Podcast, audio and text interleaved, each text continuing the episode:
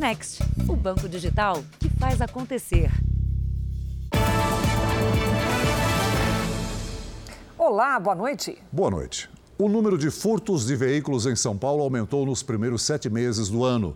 Foram mais de 51 mil de janeiro a julho. Quem deixa o carro dormir na rua tem mais motivos para ficar preocupado. As 12 horas que vão do anoitecer ao amanhecer concentram a maioria dos furtos.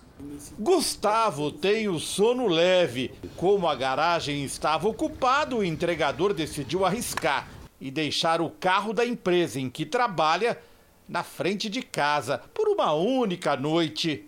O ladrão levou o automóvel que não estava no seguro. É um ganha-pão, né, da gente.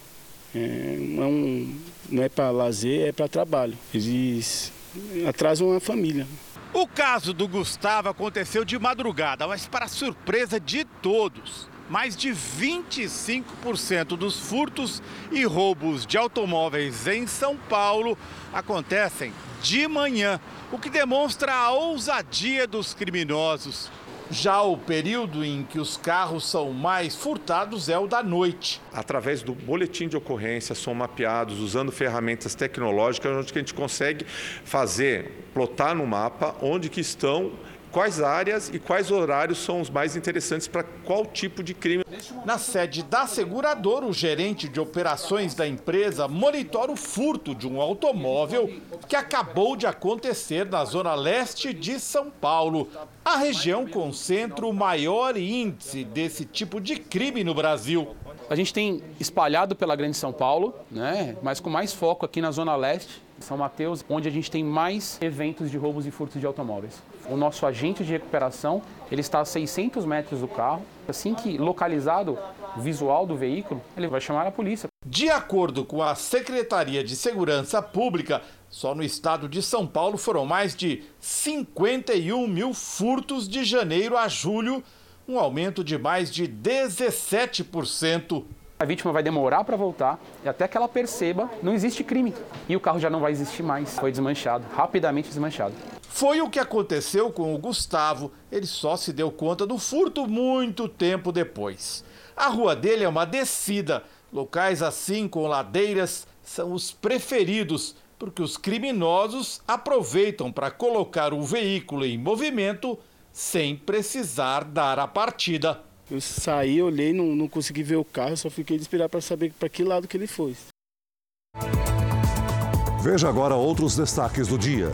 Anvisa aprova o uso no Brasil de vacina contra a varíola dos macacos. Alexandre de Moraes libera a propaganda do bicentenário da independência. Menino de 10 anos morre depois de participar de desafio proposto em rede social. E as histórias de crianças que quase perderam a vida nas armadilhas do dia a dia.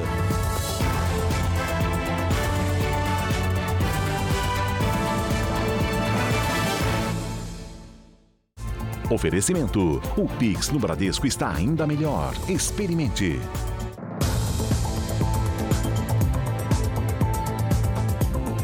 Viu alguns dias atrás aqui no Jornal da Record que uma quadrilha de falsos taxistas engana pessoas, principalmente na saída de casas noturnas. Investigadores acreditam que os criminosos já roubaram mais de um milhão e meio de reais com o esquema. Duas pessoas foram presas e outras duas são procuradas. Na mesa do delegado, o que a polícia apreendeu até agora. 12 máquinas de pagamento e 20 cartões de crédito. A quadrilha já fez mais de 100 vítimas. Os criminosos atuavam principalmente na cidade de São Paulo.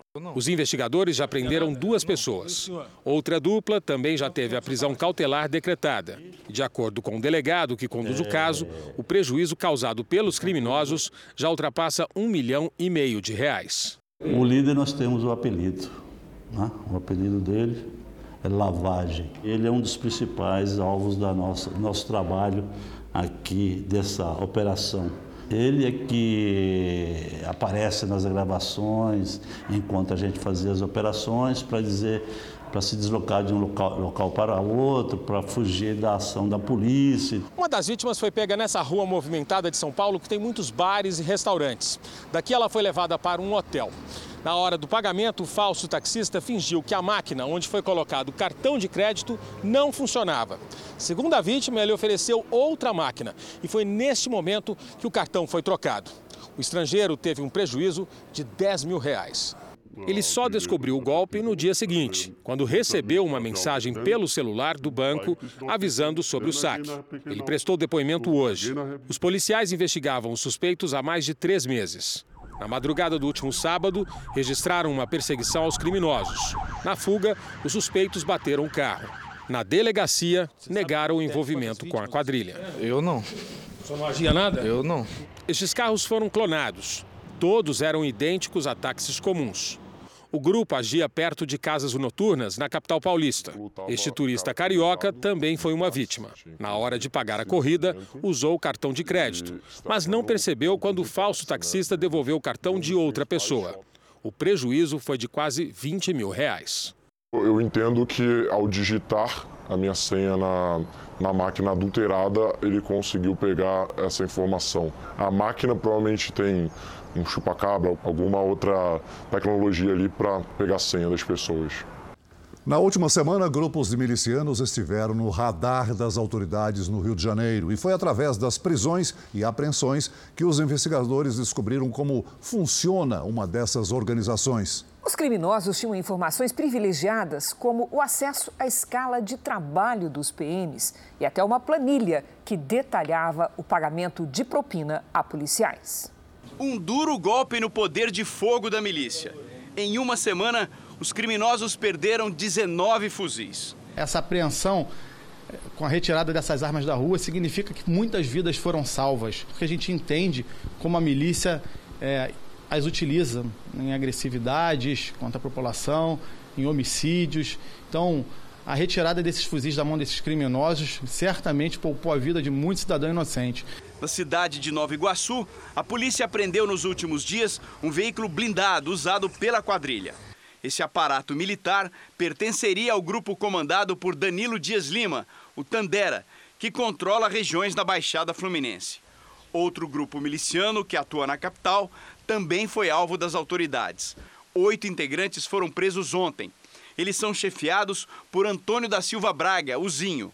Foi uma operação baseada na quebra do sigilo telefônico de aparelhos apreendidos com o homem de confiança dele. O conteúdo das mensagens revelou ao Ministério Público como funciona esse grupo. Uma espécie de empresa baseada em corrupção de policiais, extorsões, compra de armas e pagamento de informantes. Um conjunto de ações criminosas para proteger e expandir os negócios da quadrilha. Segundo os promotores, os milicianos tinham acesso a uma escala de serviço de um batalhão da PM. Os criminosos sabiam com exclusividade quem trabalhava e os horários dos policiais. Nessa outra mensagem, uma policial identificada como Patrícia encaminha ao miliciano valores e setores que receberiam propinas entre 300 e 500 reais. Segundo o Ministério Público, a quadrilha ainda extorquia dinheiro de comerciantes. Nesta lista, que estava no celular, são quase 50 vítimas, obrigadas a pagar aos criminosos mais de 3 mil reais por semana. O faturamento seria revertido, segundo as investigações, para a compra de armas. Um arsenal muitas vezes usado por homens como Isaías da Silva de Souza, conhecido como Borel, ele é considerado pela polícia o matador do grupo chefiado por Zinho. Estava foragido há dois anos e foi preso em Belfort Roxo, também na Baixada Fluminense. A Secretaria de Polícia Militar do Estado do Rio de Janeiro informou que todas as denúncias envolvendo os policiais militares são apuradas pela Corregedoria Militar e que uma unidade especializada foi criada para conduzir os inquéritos relacionados à milícia. Um golpe afeta quem, por algum motivo, precisou recorrer à justiça para receber um precatório, que é quando o cidadão consegue, na justiça, o direito de receber o valor de uma ação contra o poder público. Os criminosos entram em contato com as vítimas e se passam pelos advogados. A pessoa é convencida a pagar uma taxa e depois descobre que era tudo mentira. Foram quase 20 anos de espera e, finalmente, a professora Luciene recebeu a mensagem tão esperada. O dinheiro da ação que movia contra o poder público no Distrito Federal seria pago. O chamado precatório. No caso dela, mais de 30 mil reais. A primeira mensagem que ele me mandou, no nome do advogado, né, como se fosse o consultório do advogado. Ele falou que tinha saído o meu precatório, mandou o número do processo e pediu que eu pesquisasse na página do tribunal e entrasse em contato com ele. Parecia tudo real. Havia números de processo e protocolos, nome e a OAB do advogado responsável pelo caso. Documentos idênticos aos verdadeiros que confundem as vítimas. Os estelionatários montam uma conversa, pegam o telefone celular do credor que eles identificaram na lista de pagamento, conseguem pegar o valor que foi depositado e começam a assediar os clientes para quê? Dizendo que o precatório dele foi pago, no caso da professora, o falso advogado pediu para que ela pagasse uma taxa de R$ 1.498 para agilizar o pagamento do precatório com despachantes. Depois do pagamento, ele desapareceu das conversas telefônicas. Ao procurar o escritório verdadeiro, ela descobriu que tinha mesmo ganho a ação, mas não precisaria pagar nenhuma taxa extra. Aí eu entrei, liguei para o escritório do advogado, né? E falei com a moça, aí ela falou, é, a senhora caiu no golpe. Eles sabiam, né, que essa pessoa estava passando esse tipo de golpe. A Luciane está contando que só no grupo dela de Brasília, só nesse grupo de professores, além dela, pelo menos outras duas pessoas caíram nesse mesmo golpe que envolve o nome de advogados, inclusive ligados a sindicatos. E uma das orientações dos especialistas é que, mesmo que você tenha um número de telefone, opte por ir até o escritório para checar em loco se realmente você ganhou e você tem direito a essa ação. E se ganhou, através dos meios legais, receber esse dinheiro sem o pagamento de taxas extras. Mas como os golpistas têm acesso às informações dos processos? É que normalmente os dados ficam disponíveis nos sites dos tribunais. Eles, é, primeiro eles mandam um WhatsApp com a foto do escritório, no logo do escritório, com um telefone que não é obviamente do escritório. Aí ele fala: não, o seu crédito está disponível. Olha aqui na, na, folha do Tribunal de Justiça. Montam a folha do Tribunal de Justiça com logos, com tudo, porque essas informações estão todas na internet, e encaminham para a pessoa. Quem está com algum processo em curso deve evitar falar com o advogado apenas por aplicativo de mensagens e não fazer nenhum pagamento antes de ter certeza. A primeira coisa é receber uma mensagem falando que tem dinheiro depositado e de precatório, liga para o seu advogado. Nunca é, dê conversa no WhatsApp para essas pessoas, porque elas acabam usando o que você diz para fortificar o golpe que eles estão fazendo. Veja a seguir. De cada cinco empregos criados no Brasil, um está ligado ao agronegócio. E veja também por que os motoristas do estado de São Paulo têm dificuldade de conseguir desconto de 40% nas multas de trânsito.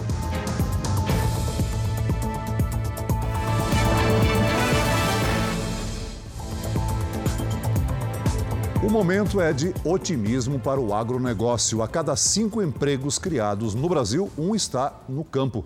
Esse número está crescendo, viu, Celso? Principalmente na comparação com o ano passado. A demanda mundial por alimentos aqueceu toda a cadeia produtiva do setor. A máquina não para e a fábrica da cooperativa em Piracicaba embala 4 mil toneladas de ração por mês. A Camila acabou de ser contratada para comandar a equipe que vende em todo o estado os produtos daqui e de outras duas unidades que serão abertas ainda neste ano. O melhor momento profissional é algo que eu estava buscando já, é, ter esse crescimento, ter uma, um reconhecimento maior no mercado. Além da Camila, a cooperativa, que também presta assistência técnica a produtores rurais, contratou de um ano para cá mais 160 pessoas e aumentou a quantidade de trabalhadores em 25%. Tá até difícil de achar profissionais qualificados para todas as funções. Desde aquele é, apertador de parafuso, temos que ter contas a receber, contas a pagar, a parte de marketing, a parte nossa de contabilidade, pessoas lá também dando todo o suporte para vendas. A cooperativa é um exemplo do bom momento do setor agropecuário no Brasil. O agronegócio está produzindo oportunidades para muitos brasileiros. No segundo trimestre deste ano, segundo uma pesquisa, o número de empregados no setor passou de 19 milhões, um crescimento de 4,6% na comparação com o mesmo período do ano passado. Desde 2015, não havia tantos trabalhadores em atividades ligadas à agricultura e à pecuária. Hoje, de cada cinco vagas de emprego em todo o país, uma está aqui no campo. A oferta de trabalho cresceu para os profissionais mais qualificados e também para os que têm menos escolaridade. Quem ganhou mais espaço foram as mulheres. Uma satisfação muito grande ver a participação da mulher cada vez mais no agro, né? Então a gente vê mulher tanto à frente das fazendas, vê mulher em cargos é, de supervisão, de gerência, na área comercial, na área técnica. É algo que, eu, que a gente vê ano a ano crescendo. Para as mulheres e para os homens, o agronegócio deve continuar a gerar mais empregos nos próximos anos. O agro cresceu nesses últimos 10 anos 700% em, em produtividade. Só que em área só 200. Então o que, que fez crescer 500%? É, é, assistência técnica, é tecnologia dentro do agro. Então o agro está crescendo muito porque o Brasil hoje tem que é, assistir à demanda mundial, outros países que geram demanda de alimento e não têm. A arrecadação federal do mês de julho chegou a mais de 202 bilhões de reais com recolhimento de impostos e contribuições. É um recorde para o mês, o maior desde o início da série histórica, que começou em 1995. Em relação ao mesmo período do ano passado, houve um aumento de 7,47%. O resultado é o sétimo recorde mensal seguido. A Petrobras anunciou hoje uma nova redução no preço do querosene de aviação. A queda é de 10,4% para as distribuidoras. O novo preço vale a partir do dia 1 de setembro. Segundo a Petrobras, os ajustes acompanham o mercado internacional. Essa é a segunda redução do preço do querosene de aviação em agosto. Veja ainda hoje: comerciantes e sacoleiros dizem que caíram no golpe da venda de roupas pela internet.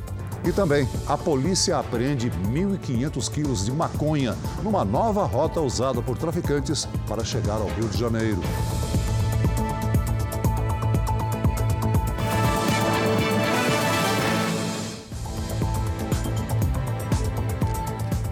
Sistema nacional criado no ano passado facilita a vida do motorista infrator que consegue pagar multas com descontos de até 40%. Mas moradores do estado de São Paulo ainda não têm acesso a esse sistema. A Juliana se mudou de Curitiba para São Paulo há oito meses e demorou a se acostumar com o rodízio municipal, que restringe o acesso de alguns veículos no chamado centro expandido da capital paulista. O resultado não demorou a aparecer em forma de multas. São pelo menos seis a gente acabava que esquecendo, né, na correria do dia a dia, porque não estava acostumado, né? A secretária descobriu que poderia ter desconto de até 40% no valor das multas, mas só se o estado de São Paulo tivesse aderido ao sistema de notificação eletrônica, o SNE, um meio de comunicação visual disponibilizado pela Secretaria Nacional de Trânsito. Por esse sistema, o motorista pode ver notificações, comunicados e documentos digitais relativos a infrações de trânsito. Como São Paulo não está integrado a esse sistema, na hora de clicar para obter o desconto, aparece uma mensagem informando que não é possível emitir um boleto para pagamento. Nos estados que fizeram a adesão, o SNE foi integrado ao aplicativo da Carteira Digital de Trânsito. Isso permite ao motorista a antecipação do pagamento de multas com esse desconto de 40%, desde que ele assuma que cometeu a infração. Ou seja, nada de defesa prévia ou recurso contra a multa. Para esta especialista em direito de trânsito, a falta de integração de São Paulo, que tem hoje 31 milhões de veículos, significa prejuízo para o Estado e para o motorista. O motorista deixa de ter um direito que está na legislação. O Estado também tem prejuízo, porque existem outros condutores que acabam discutindo no judiciário. E já existe decisão favorável nesse sentido para que o órgão conceda esse desconto mesmo não tendo implantado o sistema. A Juliana ainda não sabe se vai recorrer ou pagar as multas no valor integral. O que ela já sabe é que não pode mais dar bobeira. Agora eu estou despertando o celular toda terça-feira para não levar mais multa. Por nota, o Detran de São Paulo informou que já solicitou a contratação do sistema de notificação eletrônica e aguarda o trâmite necessário para fechar o contrato. E também afirmou que os motoristas paulistas podem obter descontos nas multas procurando o Poupa Tempo e o próprio Detran. Estados do Centro-Oeste sofrem com a baixa umidade do ar. Hora de conversar com a Lidiane Sayuri. Boa noite, Lid. Temos previsão de melhora nesse cenário? Como é que vai ser o fim de semana? Mais ou menos, viu, Cris? Boa noite para você, Celso. Boa noite a todos. Olha, temos uma frente fria chegando, mas ela infelizmente não vai ter força para atingir todo o centro-oeste do Brasil. Neste sábado, a umidade deve ficar ainda mais baixa. Em Mato Grosso, Goiás, Minas Gerais, interior do Nordeste e também no Tocantins. No fim do dia, a frente fria provoca chuva com risco de temporais no Rio Grande do Sul. Em todas as áreas claras, tempo firme. Em seguida, chega o ar polar. Na fronteira com o Uruguai, a mínima de 12 graus deve ser registrada à noite. Em Porto Alegre, máxima de 30 graus. No Rio de Janeiro e em Maceió, faz 27. Em Cuiabá, 38 e até 36 em Rio Branco. Em São Paulo, aproveitem o sábado para secar roupas e curtir o calorzinho de 29 graus. No domingo, o tempo muda e a temperatura começa a diminuir. Tempo delivery para o Eric e o Rafael da cidade de Teresópolis, Rio de Janeiro. Vamos lá. Oi, Eric, Rafael. Olha, o fim de semana em Teresópolis será com friozinho pela manhã e calor à tarde. Máximas de 27 e de 29 graus. Na segunda, o tempo muda com temporais e frio. O Eduardo está de olho no tempo em Boca do Acre, Amazonas.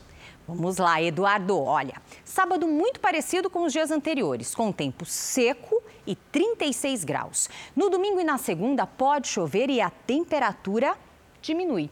Participe do Tempo Delivery pelas redes sociais. Mande uma mensagem com a hashtag você no JR. Bom fim de semana. Bom descanso, Lidy. Para você também, Lidy. Veja ainda hoje, em Minas Gerais, polícia investiga envenenamento de cães com a mesma substância que provocou contaminação em cervejaria.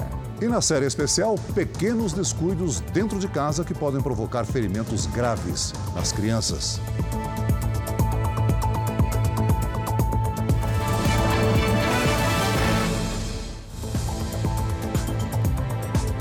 O Departamento de Justiça dos Estados Unidos divulgou uma versão editada do depoimento que convenceu a Justiça a aprovar um mandado de busca na casa do ex-presidente Trump. A operação foi no início do mês. O texto diz que a operação visava determinar como documentos confidenciais do governo foram parar na casa do ex-presidente. Por uma rede social, Trump disse que a divulgação é uma arte-manha do FBI, que é a Polícia Federal dos Estados Unidos, e do Departamento de Justiça, e que não fez nada de errado para ter a casa invadida por agentes federais. Tanto o FBI quanto o Departamento de Justiça respondem à Casa Branca, hoje ocupada por Joe Biden, que é adversário político de Trump. A Ucrânia anunciou que a energia elétrica da usina nuclear de Zaporizhia foi restabelecida. O local está ocupado pelas tropas russas desde março. A central atômica havia sido desconectada da rede elétrica ontem após um bombardeio. Rússia e Ucrânia trocam acusações sobre a autoria do ataque. Moradores da região temem que a guerra possa provocar um desastre nuclear. A usina de Zaporizhia é a maior deste tipo em funcionamento em toda a Europa. Depois de três dias, a China, enfim, conseguiu conter um incêndio florestal que atingiu uma cidade no sudoeste do país. Motociclistas voluntários ajudaram no combate às chamas, levando os bombeiros a áreas onde os veículos mais pesados não conseguiram chegar e entregando os suprimentos.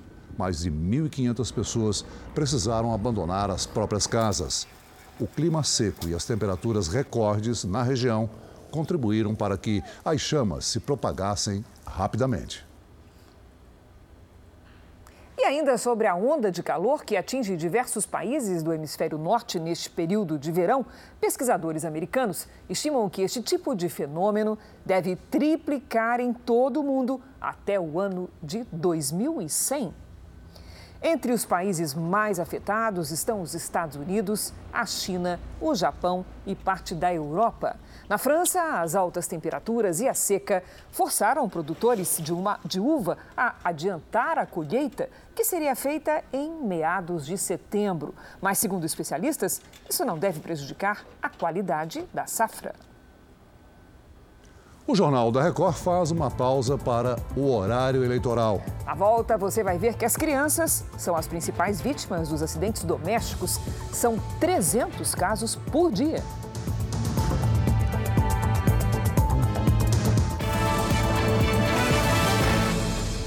Estamos de volta com o Jornal da Record. Em São Paulo, só este ano, pelo menos 200 pessoas afirmam ter caído num golpe de venda de roupas pela internet. Lojistas e sacoleiros buscam as ofertas nas redes sociais. Depois de fazer o pagamento, nunca recebem a mercadoria.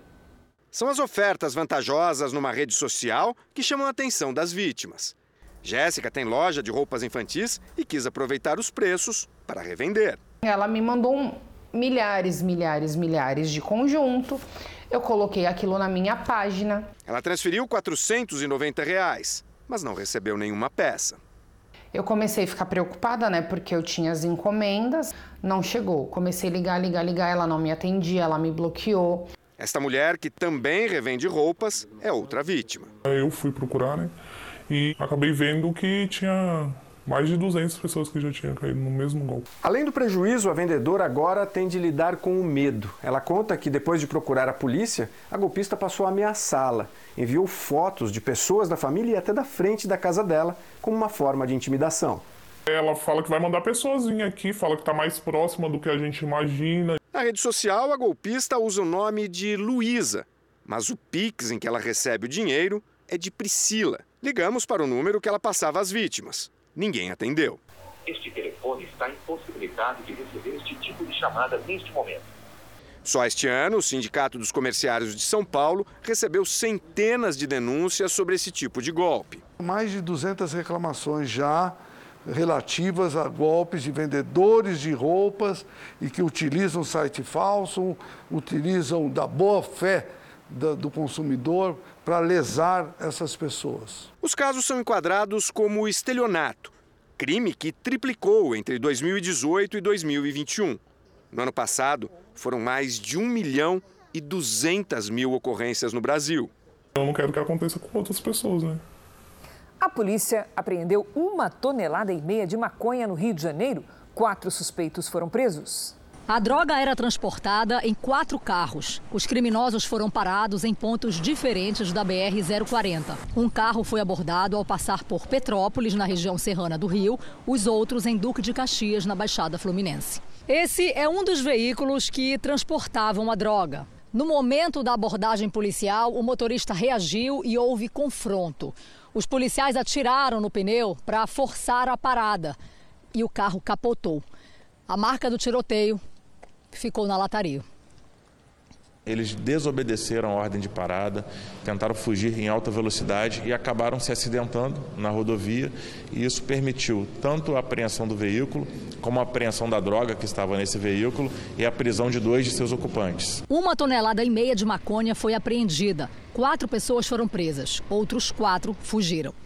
A investigação aponta que o grupo veio de São Paulo com destino à comunidade da Vila Aliança, na zona oeste do Rio. A droga seria distribuída para outras regiões dominadas pela mesma facção criminosa. Para tentar despistar a polícia, os traficantes usaram uma rota alternativa e enviaram integrantes da quadrilha na frente para observar o caminho. Eles comunicam, eles param impostos, eles utilizam vários subterfúgios para tentar orientá-los através de rádios comunicadores, seja por mensagem de aplicativos, e isso tudo para tentar se desvencilhar dessa fiscalização. A Justiça do Rio de Janeiro mandou soltar o cônsul alemão suspeito de matar o companheiro. Ele já deixou a prisão. Uwe Herbert Hahn teve um pedido de habeas corpus acolhido pela segunda Câmara Criminal do Tribunal de Justiça. O alemão estava preso desde 6 de agosto, um dia depois que o companheiro dele, o belga Walter Henry, foi encontrado morto no apartamento onde viviam. A perícia identificou várias lesões no corpo da vítima. O ministro Alexandre de Moraes, presidente do TSE, liberou parcialmente a campanha de 200 anos da independência.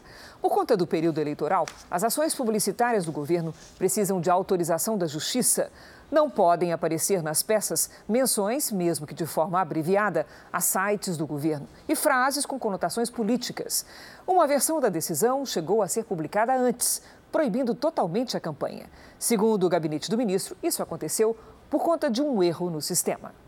Eleições 2022, sexta-feira de estreia do horário eleitoral e de movimentação dos candidatos pelo país.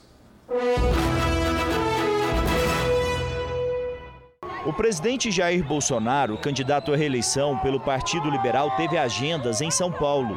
Primeiro, participou da inauguração do novo auditório da Associação Comercial do Estado. Na presença de empresários, Jair Bolsonaro voltou a reclamar da decisão que autorizou a busca e apreensão de celulares de apoiadores dele com base em conversas de aplicativo de celular. O presidente evitou falar o nome do ministro Alexandre de Moraes do Supremo, que autorizou a operação. Chegou no empresariado. Eu uso passagem bíblica muito, né? Por falta de conhecimento, meu povo pereceu. Uma parte considerável da população entende o que está acontecendo. Entende que o bem maior não é a casa dele, o apartamento, a fazenda, uma empresa, é a liberdade dele. Depois, o presidente concedeu entrevistas a veículos de comunicação e foi para a cidade de Barretos participar da festa do peão. Hoje pela manhã, no Rio de Janeiro, Lula, candidato à presidência pelo PT, esteve com o candidato ao governo do estado, Marcelo Freixo. Desta vez, Lula não participou de comícios, mas disse que deve voltar ao estado em setembro. Lula prometeu recriar o Ministério da Cultura, além de criar um comitê cultural em cada capital. O candidato também falou sobre a violência no estado. Todas essas guerras acontecem não é por falta de polícia ou por excesso de polícia.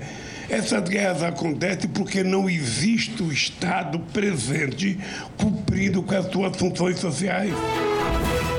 Ciro Gomes, candidato do PDT, deu entrevistas a veículos de comunicação. O candidato do PROS, Pablo Marçal, deu entrevista e gravou o programa eleitoral. Simone Tebet, candidata do MDB, se reuniu com a coordenação de campanha e deu entrevistas. Os candidatos Felipe Dávila, do Novo, e Soraya Tronic, do União Brasil, não tiveram agenda pública. Roberto Jefferson, do PTB, não divulgou a agenda. A Agência Nacional de Vigilância Sanitária aprovou a compra pelo Ministério da Saúde de uma vacina para combater a varíola do macaco. A Anvisa também liberou o uso de um antiviral para o tratamento da doença. A Anvisa analisou dados de agências reguladoras de outros países para aprovar o imunizante da Bavária Nordic, que já é utilizado nos Estados Unidos, no Canadá e na União Europeia. A fabricante é sediada na Dinamarca. A vacina é destinada a pessoas a partir de 18 anos e tem validade de 60 meses. A Agência Nacional de Vigilância Sanitária também autorizou o uso do antiviral Tecovirimat em cápsulas. Quanto menos tempo de doença o paciente tiver, menos tempo ele vai transmitir, menos é a chance da pessoa conseguir desenvolver e conseguir transmitir a doença para outras pessoas. A autorização dada pela Anvisa é temporária e excepcional, somente para o Ministério da Saúde, e terá validade de seis meses, desde que não seja expressamente revogada pela agência. O Brasil espera a chegada de 50 mil doses da vacina em setembro. Os imunizantes serão destinados apenas aos profissionais de saúde que lidam diretamente com pessoas infectadas. O Ministério afirma que continua negociando a compra de mais medicamentos e de novas doses de vacinas.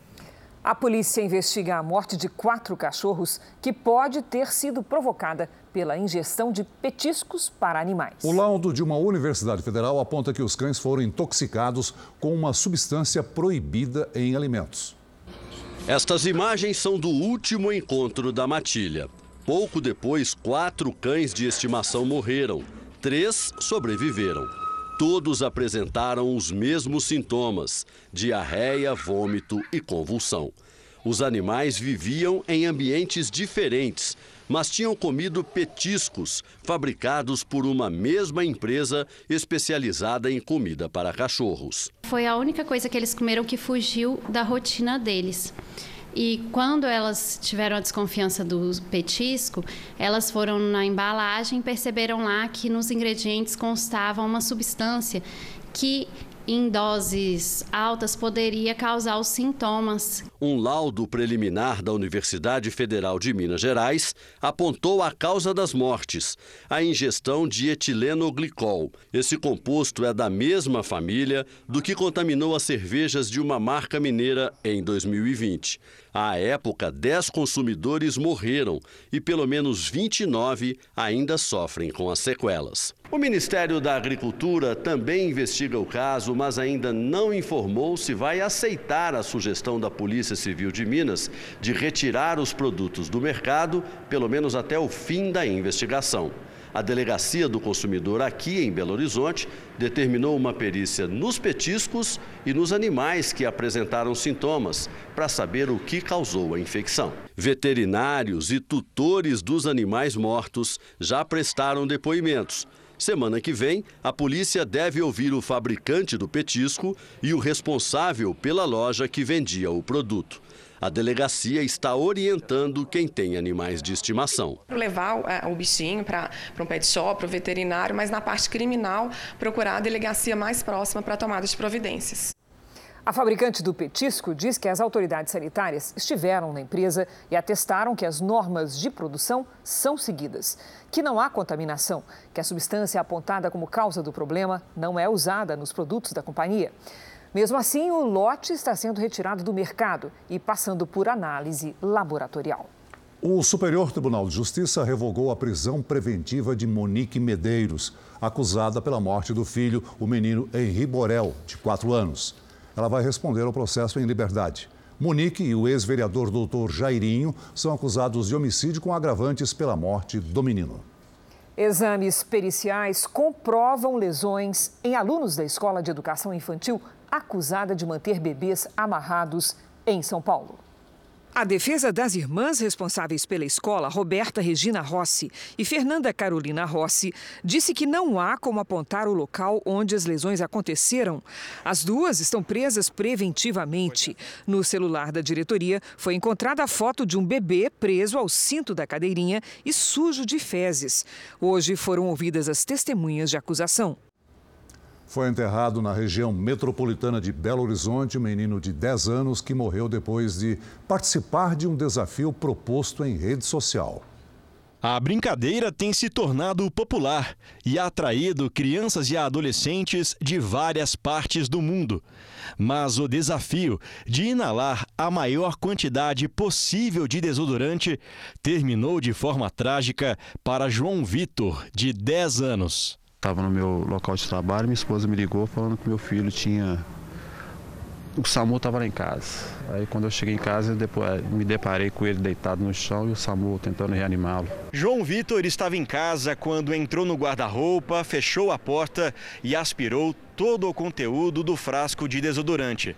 A família chamou os médicos do SAMU que constataram que o menino sofreu uma parada cardiorrespiratória. Esses desodorantes aerosóis, eles têm várias substâncias como álcool, na sua grande porcentagem, alumínio e gases. E esses gases, indo para o pulmão, né, que é um, um órgão extremamente vascularizado, ele vai rapidamente entrar na corrente sanguínea. Para a especialista, a brincadeira que virou moda na internet ainda pode causar outras perdas. A gente orienta sempre aos pais é que, além de estarem é, acompanhando o que, que seus filhos é, assistem, também orientar sobre os riscos, sobre a gravidade da, das, das consequências desses atos. João Vitor foi velado e enterrado na tarde desta sexta-feira em Sabará, na região metropolitana de Belo Horizonte. Uma criança tão amorosa, tão carinhosa, tão inteligente, que todos amavam. Todos os dias, 300 crianças e adolescentes vão parar no hospital depois de sofrer algum acidente no Brasil.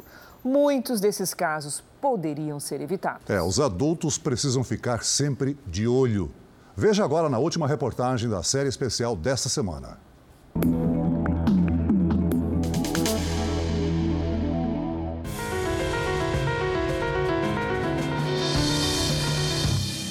perigo veio de longe, voando bem alto, até que a pipa enroscou na fiação elétrica na frente da casa do Cadu.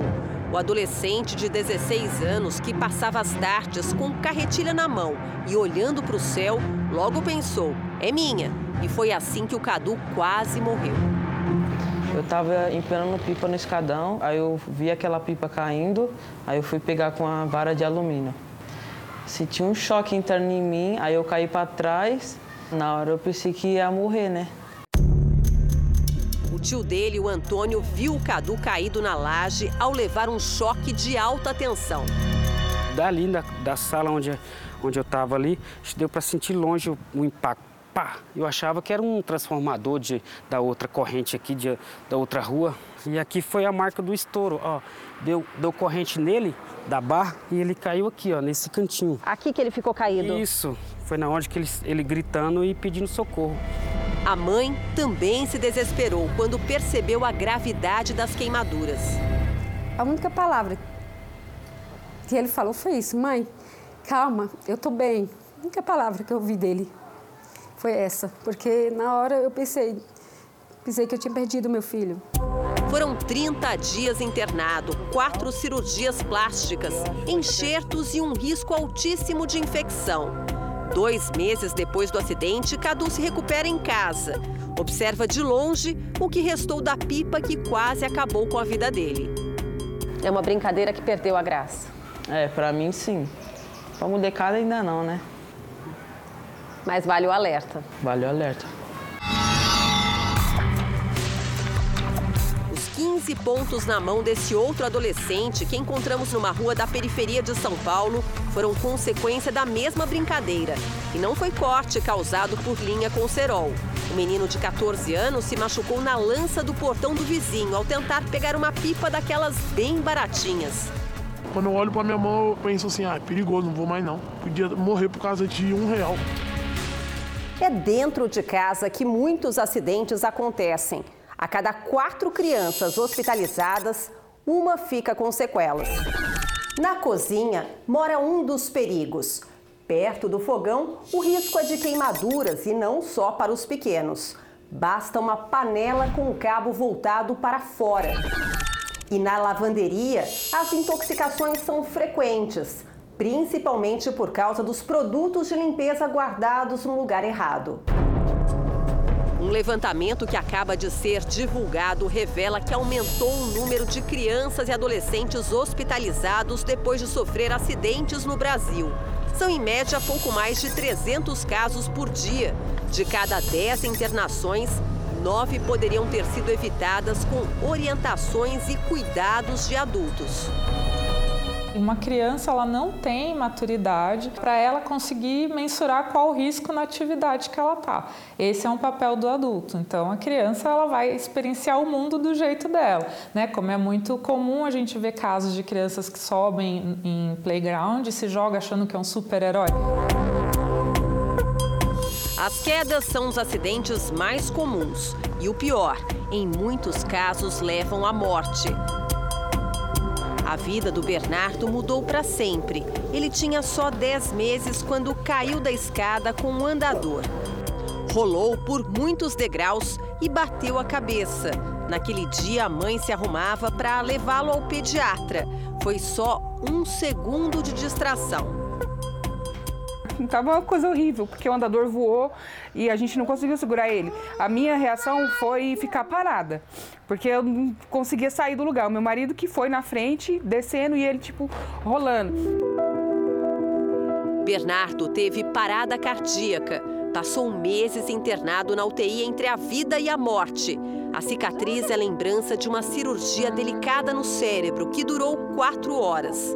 Os médicos não davam muitas esperanças. Se Bernardo sobrevivesse, poderia nunca mais ver e ouvir e ficaria paralisado para sempre. A única coisa que eu sempre pedi para Deus foi o sorriso dele, porque antes dele ele era uma criança muito alegre. E quando eu vi ele naquela situação, com aqueles tubos, daquele jeito, eu só falava para Deus para não tirar o sorriso dele, que eu amava ver ele sorrir. E não é que o Bernardo voltou a sorrir? Hoje ele mexe as mãozinhas, brinca, fala algumas palavras. Bianca passou a dedicar cada instante da vida dela à recuperação do filho, que agora tem quatro anos. Em breve, ela vai precisar prestar ainda mais atenção. Está grávida de oito meses. Sabe que precisa ficar de olho nos perigos ao redor. É atenção dobrada, é sempre proteger porta, janela, tudo, porque com eles a gente não pode piscar. O Jornal da Record termina aqui. A edição de hoje na íntegra e também a nossa versão em podcast estão no Play Plus e em todas as nossas plataformas digitais. E à meia-noite e meia tem mais Jornal da Record? Fique agora com as emoções da série Reis. E logo em seguida você assiste a Amor Sem Igual. Bom fim de semana para você. Boa noite.